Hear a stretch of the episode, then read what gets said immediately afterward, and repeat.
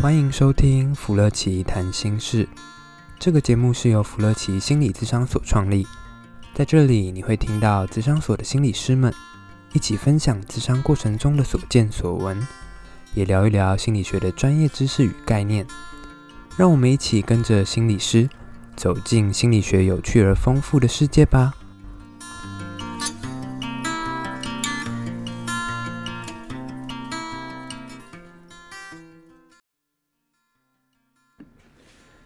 大家好，好，芙乐奇谈心事来到第九集了，哦，好快啊！对啊，我们现在速度这已经超越，对对对，已经超越了一千多，太棒了。那我们今天来聊一个可能我跟我跟你都很有兴趣的话题吧。那蛮好玩的。我其实我没有想到，哎，其实我没有想到你或是女生嘛，也喜欢玩游戏，尤其是。因为网络游戏也有很吸引女生的地方啊！哎，好哦，这叫做刻板印象好吗？因为可能我的世界里面都觉得啊，只有男生会比较喜欢宅起来，所以总之呢，我们今天想要来玩，就有点像延续我们的第七集嘛，哦，就是说是成瘾，成瘾的这部分这样子。对对对。但我们要来更细致的来讲，就是其实大家都会，尤其是比如说大家是当家长。那如果看到，比如说小朋友在玩游戏，有时候会很焦虑、很着急。三 C 不离身就会很紧张。对，但也许今天可能就让两个，哎，今天好像不是吃瓜系列，我们自己曾经童年 分享系列。好，童年分享系列。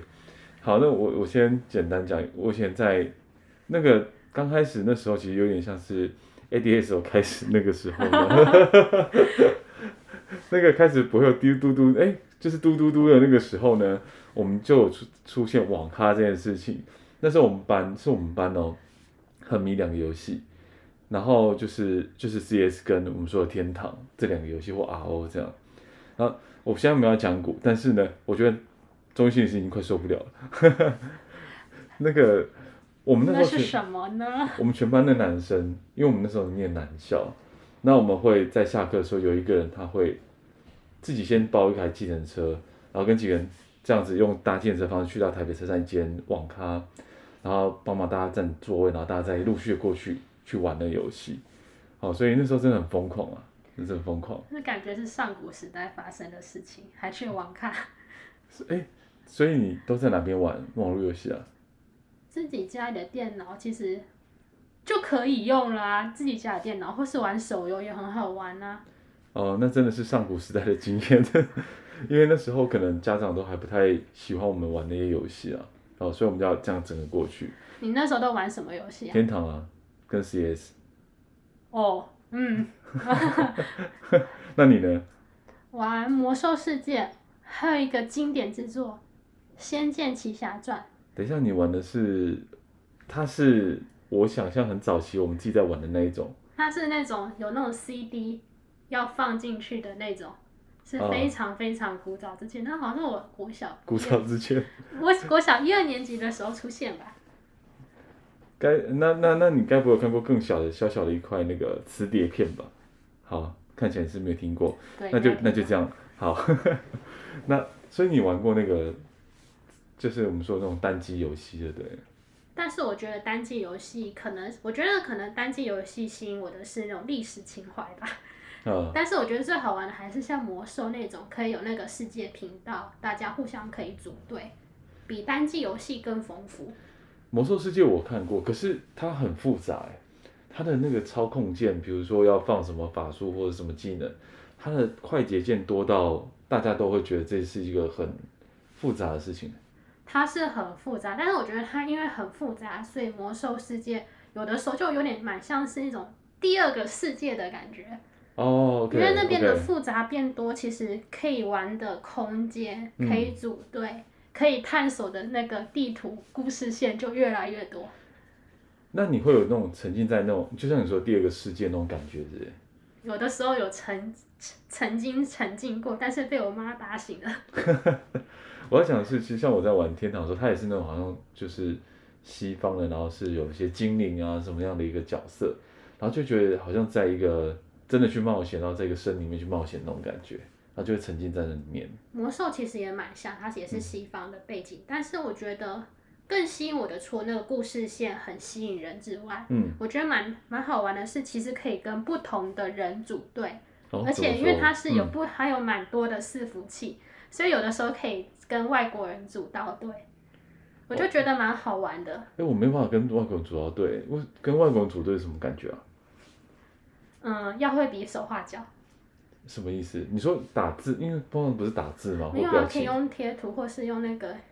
emoji 就是那个有带我，就有 emoji，就是可以，因为那个时候可以简单，当然不是现在的，但是可以简单画个爱心啊，或者画个笑脸啊。你说在频道上面吗？还是说其实在画面上面就直接有一个？不是在频道上面，真的就很好玩。哦，OK OK，好啊，现在大家已经已经感受到就是两个年代在面对话的感觉了，对不对？可是可是，像天堂那时候也有了，也可以跟大家对话，然后去交易或什么的。可是我自己反而比较。喜欢是那种故事，然后解任务，然后打怪的感觉，然后拿到一个很难拿到的宝物的感觉。可是对我来说，那可能没有这么的吸引我。比较吸引我的是在组队的过程中，大家怎么一起把那个怪打倒，那个一起沟通的过程才是比较好玩的。那为什么不是就放技能一直放一直放就好？哪有那么简单？要互相配合啊，而且要互相沟通。你选什么角色啊？那个就是他是远距离攻击牧师。哦，牧师很很很很有技巧性啊，就要帮他补血什么之类，立志成为暴力牧师。哦，所以好，这我觉得再讲下去会太太太，大家可能就 太开始要转转频道之类的。好，所以呃，其实网络其实都是我们曾经一个怎么讲成长过程中一个很关键的一个，有时候有点像避难所。的那种感觉，就是有的时候心情不好，嗯、就大家眼神一交流，就下去玩一下。哦，好。特别是那种下课的时候，就大家眼神一对视，就知道嗯要开了。哦，你说回到家之后吗？对啊，可能回到家，或者是在那叫什么补习班的时候，就可以开始玩了。哦、如果说避难所，我自己真的有这样的一个经验是。比如说以前念书念得很累的时候，其实我们都去呃南洋街去去补习或干嘛。但重点是他其实楼下有一大堆网咖，所以当念得很烦的时候，真的我们有些人就就去楼下去到另一个世界放松，然后再再回家再念书。就是那种充电的感觉，考试考不好，逃避怎么这个章节不会的感觉。好，所以其实我我我可以认同你讲那个逃避的这个感觉，它会很强烈了。那这个也不，的确是在目前，我们看到，比如说网络游戏成瘾，的确比较相关的一个部分。很多人会因为这种逃避的感觉会，会会不但进去那个世界，而且着迷在那个世界里面。可能刚开始的时候蛮好玩的，但是大家可能一起揪、一起约下去玩一把，然后特别是心情不好的时候更要玩。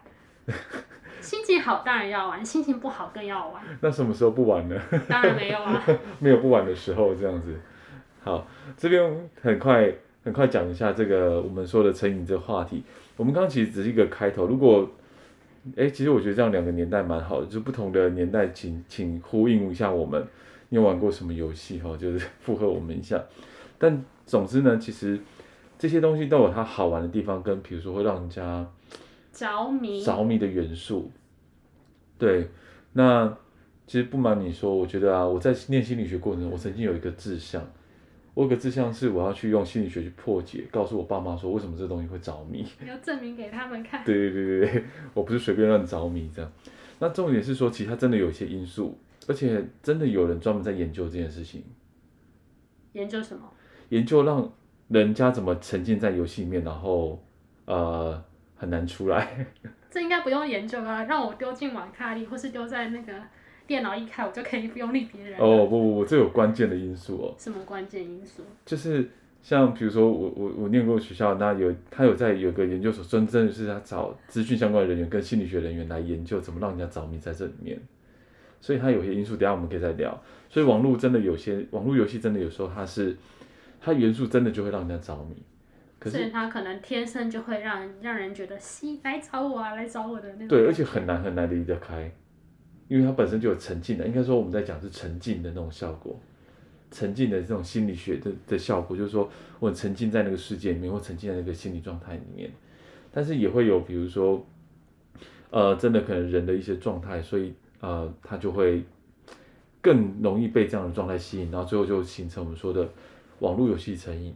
网络游戏成瘾真的有这个词啊？应该说不是词了哈，应该是说它已经被列为一种疾病了吧？嗯、在不同的对不同的专业领域里面，心理学以及医疗界可能已经开始把它列为一种疾病了。对，它已经不是一个词了哈。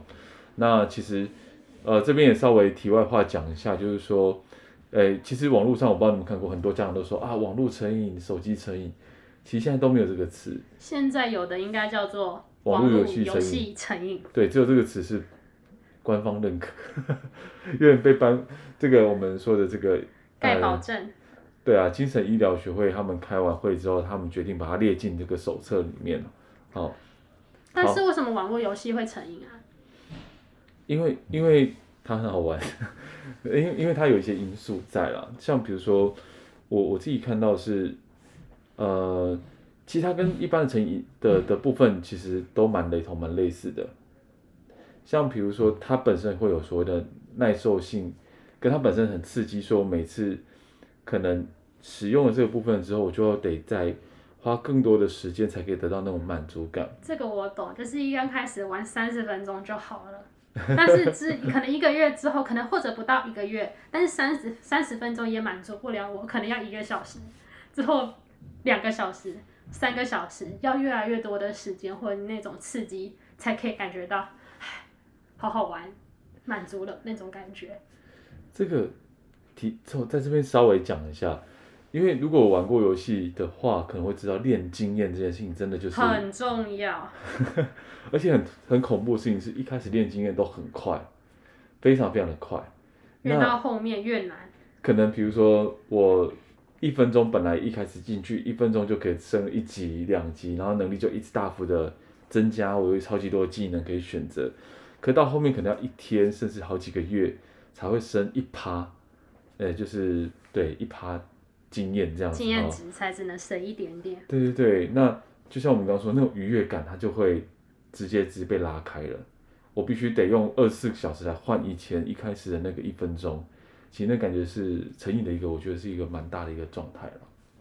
对啊，好，所以当今天网络成瘾它有这样这样的一个网络游戏，它其实都有一些机制，会蛮容易让呃大家着迷，甚至到可能说有些人他的状态如果没有那么好，躲进那个世界的话，他也会成瘾这样子。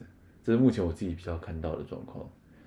对啊，那你有看到什么样的因素也是会网络成瘾的吗？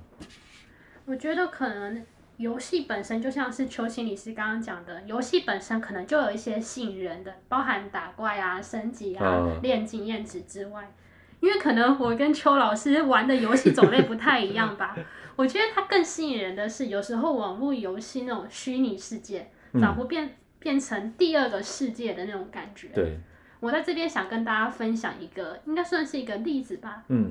就是可能有有些玩魔兽的玩家应该知道，魔兽其实它有不同的伺服器，它的世界观很庞大。嗯，然后在玩魔兽这边有一个报道，好像是说，嗯，在在西方那边有个玩家，他可能现实生活中他是身障人士，所以其实他一天到晚其实都在家里，然后人际关系也没有这么的。活跃，他也没有办法在人际关系、现实中的人际关系享受到跟别人相处或者是沟通讨论方面的乐趣。但是很不一样的是，他到了魔兽的世界，他反而是那种非常活跃的人。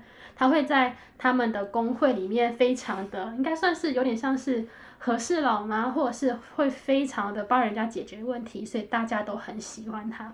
所以可以看到，在现实生活中跟网络的世界里，可以非常的不一样。这会让我想到有个理论，哎，什么理论？它其实就是 Goffman，它叫做剧场理论。嗯，它会简单来说，它其实就是他会觉得我们在跟别人相处或是人际互动的时候，嗯，其实我们有就像是在看那个舞台一样，有台前跟台后。对，台后可能就是演员休息，或者是自己可以调整自己背台词的地方，嗯，台前就是让大家看到的地方。所以在台前的时候，我们就要表现出别人希望我们表现的样子。或者是在台前，我们可以表，很像演某个角色，可以表现出那个角色应该要有的样子。然后我觉得好像网络游戏就跟这样子非常的可以结合。嗯嗯嗯嗯嗯，因为其实像像你讲这个 Goffman Goffman 这个舞舞台理论，其实我觉得很适合拿来讲一些我们以前看到很多说网络它有一些哪些吸引的特质，吸引人的特质，其中虚拟性跟匿名性真的就像你说，它可以提供大家一个环境。进去那里面去尝试，好像台前跟台后之间的那种界限开始变得模糊。在网络世界，好像随时都可以是台前，嗯嗯、但同时也可以是台后，因为匿名性。对。跟我不用去负责，我不需要这个。虚拟性，嗯。所以其实蛮多时候可以让我们台前台后，可能台前也是台后啦。有时候已经搞不清楚，也不需要搞清楚了，这样。而且玩游戏的时候，我觉得蛮好玩的，是可以选角色，可以设定你在游戏世界是要男生还是女生，你要长怎样子，你有怎样子的技能，嗯、我觉得这个会蛮好玩的。哎，怎么说？你觉得为什么这个会是蛮蛮好玩的部分了？因为这会让我们连接到刚刚跟大家分享的那个例子。对。当我们的外表跟我们的。嗯，职业或是我们可能职业背后有的能力，都可以依照自己的心意来做调整的话，嗯，感觉在跟别人相处的时候，好像就会特别不一样。在现实生活中，我可能是一个在跟别人相处可能相处不好，或者是我身体本身有一些不方便的地方，对。但是到了网络世界，好像这些限制都可以被打破，嗯，我可以用一个我自己比较喜欢，或者大家比较。觉得会比较在大家或是人际之中比较受欢迎的样子，或是方式，在网络世界这些都好像都可以实现。对，那也许可能会像刚刚你的例子稍微倒过来，是我真的看过反的是有点反过来部分。像你刚刚说，我可以在这个这个网络世界去展现可能我喜欢的样，呃，可能别人喜欢的样子嘛。但是像我我自己曾经有个例子是说。有一个小朋友他，他从小就在，他在他的班上一直很没有办法被别人所接纳，可他到网络世界去里面，他却可以透过玩游戏的方式跟别人，比如说，他是用那个 RC 用语音，所以他就跟大家就在那边聊天，有一些大哥跟他聊天，然后他觉得这些大哥讲话很风趣，他反而在那边练习了很多，哦，原来这样的自己会被别人喜欢，他就开始有点像预言，也练习了怎么样去做一个。互动，所以那个虚拟性跟那个台前台后，其实有时候他真的那个不同的世界里面会长出不同的自己的那个样子，然后也会有不一样的那种很强烈的感受啦。有时候好像有的时候在虚拟世界，我们就好像在那边又活了第二次，产生一个不一样的自己，不一样的人格。会有，其实很多蛮多蛮多玩家有时候都会有这样的一个经验，对，所以被拉回现实感的时候，总是会觉得。有时候虚拟还比较好一点点，这样。可能现实蛮多挫折的。对啊，现实跟游戏里面有一个很强烈的差别是，呃，像在虚拟世界里面，比如说我们去打怪物，你打了一只怪物，它就是会掉出一些钱啊，或是得到经验值啊，或者得到一些宝物。但现实生活里面，你没有办法真的一分努力就真的一分收获回来。好像有的时候在虚拟的世界里面，嗯、我努力真的可以得到。甚至有的时候可以立即得到捡怪，超多的。升等，对啊，可以得到立即的回馈。对啊，他那个就很很明确的东西，他他其实现实生活不可能发生的事情是，我可能念书我念了一小时，但我没有没有办法去兑现一小时的经验值或一小时的分数，但在游戏室里面是可以的，所以那种立即性的回馈会让很多人在。尤其他如果生活有挫折感的话，他一定会想沉迷沉溺在那个世界里面。因为感觉虚拟的自己感觉好厉害哦，啊、我努力一下就可以得到了。有努力有收获，有没有？今天晚上不要睡觉，跟他拼了，这样，明天我就是变得更强。对啊，那另外一个部分其实是呃，我们有时候在在比如说我们打怪过程中，那我发现我越来越呃，我打怪，我努力打怪这件事情，或我努力放什么技能。那他掉出那些经验值，他会让我一直去持续打怪物这个无聊的行为。但是呢，比如说偶尔这些怪物掉出一些比较非常罕见的宝物的时候，我就会觉得，那我来继续继续打这怪物。其实这怪物它没有任何的经验值，但我就是一天去设定好一个目标，我要打一万只这个怪物，这很无聊的目标，但是却会因为这种很稀少出现这种我们叫做。呃不连续的这种增强物哈，我们会被着迷在里面，然后看起来就是很无聊，但是一直打电动，一直在打一个怪物，但我也就是那件很少出现的那个宝物这样子。这样让我会让我想到，我一直打下去，总有一天我一定会打到那些特级的宝物，嗯、或者是那种限定版、限量版、限量版，对，就挂在上面。对啊，传说版的宝，传说的宝物，所以就会大家就一直在网络上面做着看起来很无聊的事情。这就是网络世界，网络游戏它很很多的被设定的一个东西。所以其实像很多本来如果在现实生活中。是很焦虑、很挫折的人，尤其在学生时代，其实并不是每个人都会念书考试啊。那在那过程中，其实很多人会因为这样沉迷在网络世界面，然后很多人说啊，这个、这个、这个是网络成瘾啊，或干嘛干嘛。其实我们后来我们在自己的实务经验里面，我会看到的是，通常要去处理，并不是网络的时间的限制，反而比较会是处于那个一直想要逃避。不知道该怎么面对自己的那个情绪。中的挫折感到底是来自于哪里？那个、那个、那个想要逃逃避的压力，像比如说，我只要一坐到书桌前，发现我怎么这个章节都不会的那种恐惧跟焦虑，或者是只要我考不好，为什么我的家人就开始不停的骂我，或是督促我要更加的努力，甚至只是那个表情让我感觉回家就压力好大。嗯、对啊。所以在可能我们自己在厨艺上面，我自己的厨艺上面，我会比较多去帮忙的，比较是他的这个力不从心的这种绝望感、无力感，还有在过程中我一直想要在努力做些什么，然后却却看到自己一再一再不行的那种一直往下掉的罪恶感。哦，这个其实是很多呃网络游戏成瘾的的孩子，其实我讲孩子是因为真的蛮多都是儿童青少年，蛮多的。所以我们通常会用这样的方式来帮忙这样的一个一个状态啊，或者是说，因为有的时候可能他可能也有看到他现实中那种无力或者是那么挫败的经验，但是有一部分的时候，可能我们看到的是当事人并没有觉得自己有任何挫折，他可能一点挫折都没有，反而幸生活中可能过得非常幸福快乐。在网络生活中也玩得风生水起，但是他就是被他妈妈，就是被他爸爸，就是被他一大家子的人让他过来找我们咨商。嗯，这种时候可能又会有不一样的方式。嗯嗯，因为可能当事人跟他的家人，他们看到的状况真的落差很多。嗯嗯，所以可能我们第一步骤会做的是让他看到，让他觉察到，可能真的自己在生活中真的有真的有一些状况产生。嗯嗯，带领他去看，可能并不是。一直如他所想的，可能一直都过得很好，可能一定会有一些矛盾的地方，所以我们首先可能会带他去看到他的他真正的矛盾的点在哪里。嗯，例如说，可能他在玩玩玩游戏玩的时候，一直玩得很久，玩得很高兴，但是他的成绩，嗯，或者是他跟别人相处，或是他可能一直都宅在家里，嗯，这样子的状况让他看到，然后可能让他知道。真正的状况可能不是如他所想的，一直都这么的好，这个是第一点。有点像先拉出来看一下现在自己，去看看那样的一个想法跟现实不一致这样子。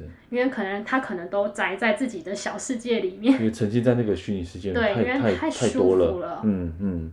是，这第一步这样。然后再来，我们可能也会让他看看，因为他可能有会觉得说，没有啊，我就觉得这样子就很好，那种、嗯、那种小小的挫折，考不好也没什么关系。嗯嗯嗯。接下来我们可能第二步会带他来做的是进行一些利弊分析。因为他可能有两个选择，或者是更多的选择，嗯，但是他可能一直都会选择要一直一直继续玩游戏，对，这个时候我们可能就会大家看看，如果你假设你继续玩游戏会发生什么事，嗯，以及假设你可能暂时不要玩这么久的游戏，可以做一些其他的事的时候，这个时候的你又会发生了什么事？对。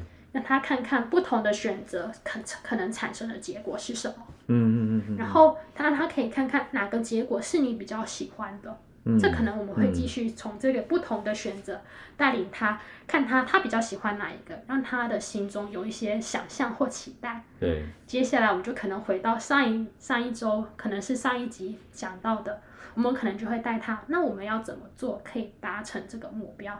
嗯，开始慢慢的铺路。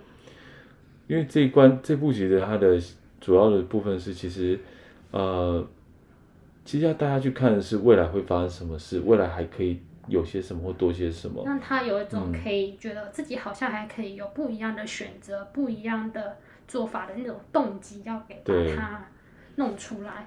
对，那其实这个部分，它呃，这是我们所知道的一个方法或是一个概要。可是其实实际在操作，它还需要很多的元素，比如说比较是适中，但是很且深入的关系。那这个部分其实，在这上面，他会比较容易去做到我们刚刚说的那个部分了哈。那家人要做行不行？其实可以，但是对我来讲，现在都很难。即使知道刚刚那些方法，都还是很非常非常的不容易了，因为那关系不太一样，不太一样，又要管教，又要又要这个限制，但是又要去做我们那些事，是相对困难的哈。所以，如果也许可以的话，其实应该说，我们听完的。大家应该要知道是，我们想让大家知道是游戏，它真的有很着迷，让人家真的非常非常着迷的地方。它真的不是在开玩笑，随便好奇一下，然后就就就好像没什么的部分。它真的会让人家着迷。但如果今天这个人他的心理状态又比较相对脆弱的话，那就会产生我们说所谓的网络游戏成瘾了。那这请这时候要多理解，然后也可以请。比如说专家来做进行介入协助这样子，这样会比较好。OK。对，然后可能刚除了刚刚讲的要大家一起来关心的话，其实我觉得可能身为照顾过照顾者的人，可能有的时候可能也也透过这一集让他们让让大家可以比较理解网络游戏，或者是我们可能沉浸于网络游戏的原因是什么。嗯对，然后包含如果照顾者也觉得这样子一直要处理他的事情，感觉压力很大的话，也欢迎来找专家或者找我们芙乐奇来进行谈一谈哦。OK，好啊，希望大家可以对着迷或成瘾这些事情有更多的理解。那我们这一集就先到这边喽。对。OK。我好想玩游戏哦。好，我们要下班去玩游戏了。OK，好，拜拜。拜拜